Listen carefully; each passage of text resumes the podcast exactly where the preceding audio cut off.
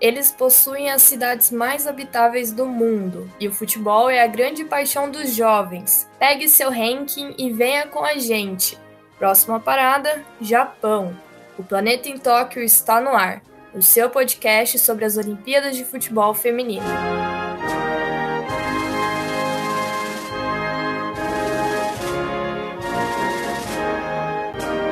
Seleção de futebol feminino da Nova Zelândia foi criada em 1975 para participar da Copa da Ásia de Futebol Feminino devido a um convite feito pela Federação Asiática.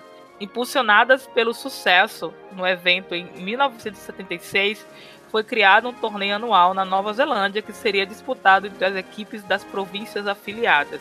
Assim, o futebol feminino no país entrou em uma nova era, a seleção fez algumas participações em campeonatos continentais, mas sem campanhas de tanto destaque. Em 1991, se classificaram para a primeira Copa do Mundo da FIFA. Nos torneios mundiais, as neozelandesas não possuem grandes campanhas. Após a primeira participação, em 1991, só voltaram à competição na edição de 2007. Nessas cinco participações, nunca passaram da fase de grupos do torneio. Nos Jogos Olímpicos, a história da equipe é recente.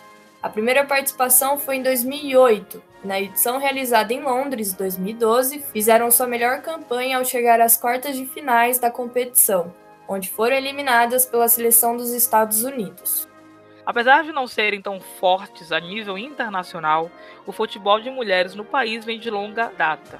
Os primeiros registros da prática da modalidade datam dos anos 60 e 70, quando se jogava futebol feminino de forma social.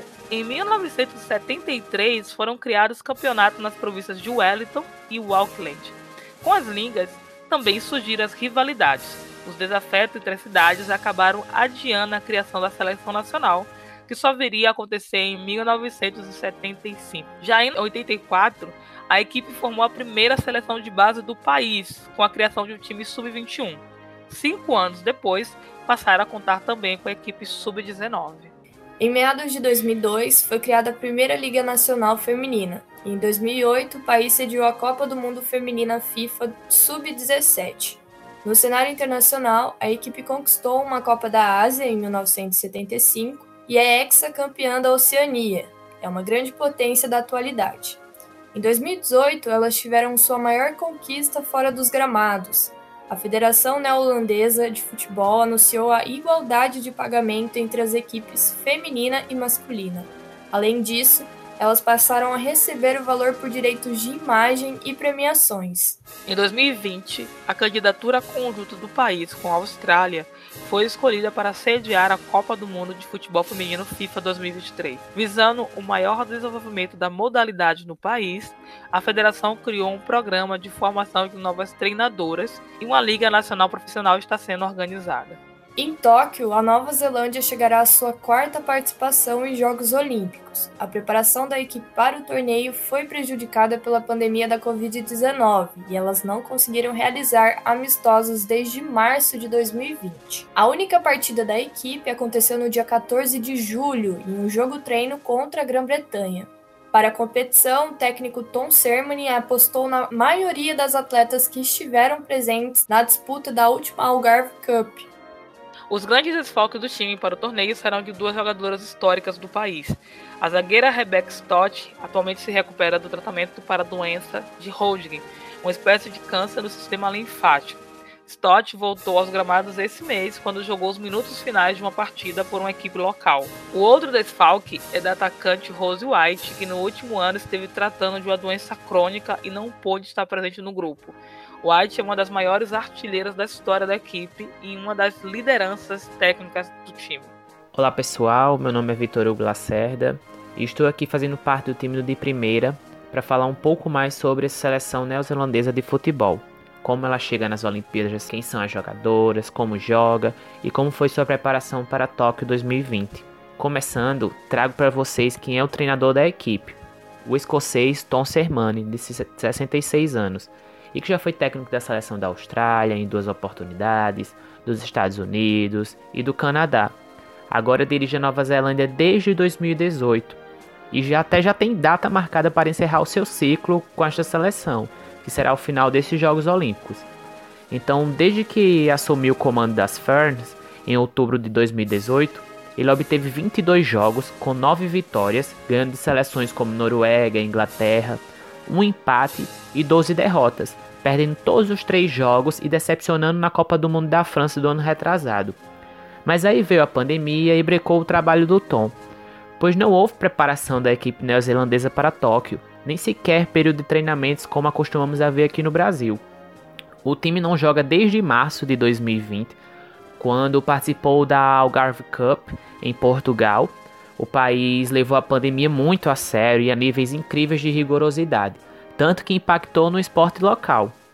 É, recentemente aconteceu um jogo treino contra a Grã-Bretanha, é, há uns dias atrás, né? Mas foi com portões fechados, então foi difícil saber como se comportou a equipe. Mas vamos falar um pouco mais das convocadas, que tem uma média de idade de 26 anos. No gol foram chamadas a Erin Nyler, é, ótima goleira do Reading e que eu particularmente sou fã, é, a jovem promissora Anna Litt, que fez parte da brilhante campanha neozelandesa na Copa do Mundo Sub-17 de 2018, onde a equipe conquistou um inédito terceiro lugar. Na defesa temos a experiente e segura Abby Urseg, que divide aqui e ali a braçadeira de capitã com a lateral Ali, Ali Riley, que também foi chamada. É, temos também a Ria Percival e a Anna Green. Destaco estas quatro, pois será a quarta participação delas em Olimpíadas. Todas estiveram presentes em 2008, 2012 e 2016. Em seguida temos Michaela Moore, do Liverpool, e a jovem Claudia Bunge. É, na meiuca temos a Kate Bowen, a Betsy Hassett, Anali Longo, Daisy Cleverly, Oliver Chance e a Emma Holston. Já no ataque, só três jogadoras: Paige Satchel, Hannah Wilkinson e a mais jovem do grupo, a Gabi Rainey, de apenas 20 anos de idade e que também esteve presente no Mundial Sub-17 de 2018. Temos ainda as quatro que eram até então suplentes, né, mas que vão viajar com a equipe e poderão integrar o elenco, que é a goleira Victoria Esson, é, as defensoras Elizabeth Anton e a Marisa Vandermeer. Hum, e no ataque, Micaela Robertson. Desculpa aí uns, uns erros de pronúncias, mas é assim que eu estou conseguindo pronunciar. Já os desfalques é, fica por conta da zagueira Rebecca Stott, que trata de um linfoma de Hodgkin, é, diagnosticada do ano passado. É, desde já desejo uma pronta recuperação para ela, né? Estamos todos aqui do de primeira na torcida para que ela se é, para que ela volte logo à seleção, que ela já é, estreou, voltou aos gramados recentemente e foi motivo de muita festa e alegria. É, há também um importante desfalque da atacante Rosie White, que também por um problema crônico de saúde não estará no elenco. Agora falando um pouco do destaque da equipe, podemos considerar a zaga mais consistente um pouco, é, que acredito ser composta por Urseg, que eu considero o destaque da equipe por sua experiência, por jogar numa equipe dos Estados Unidos bastante conceituada por lá. É, a Moore, Riley e Percival. A Riley joga inclusive com a brasileira Marta e são grandes amigas. É, a Percival atua pelo Tottenham e a Moore pelo Liverpool. Lá no ataque, as esperanças de gol ficam por conta de Wilkinson, grande jogadora na bola aérea. Já a preparação por lá foi praticamente nula, né? Não, foi nula para Tóquio. É quase impossível saber como Tom Sermani vem trazer esta equipe. Podemos tirar dos jogos passados e põe passados nisso, né? Já que o contra a Grã-Bretanha foram portões fechados e a escalação não foi divulgada.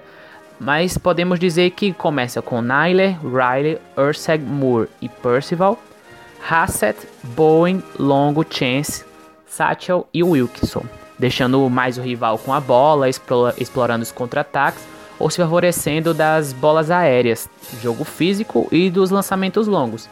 A Nova Zelândia está no grupo G, o famoso grupo da morte, com Estados Unidos, Suécia e Austrália. As Ferns estreiam no dia 21 de julho no clássico e recheado de rivalidade da Oceania contra as australianas. Depois pegam os Estados Unidos no dia 24, data inclusive do meu aniversário, Go NZ, e, e fecham contra as suecas no dia 27, tentando conseguir alcançar o impossível de avançar desta fase, quando conseguiram apenas uma única vez chegar nas quartas, em 2012. E quem estava lá para eliminá-las? As norte-americanas. Então é isto, pessoal. Espero que tenham gostado e fiquem ligados nas próximas análises que sairão por aí. Obrigado e até a próxima. Esse é um material produzido de forma independente, faz parte da grade de conteúdos do Guia Prático das Olimpíadas de Tóquio 2020. Você pode acessar o material completo nas nossas redes sociais e através do site Planeta Futebol Feminino.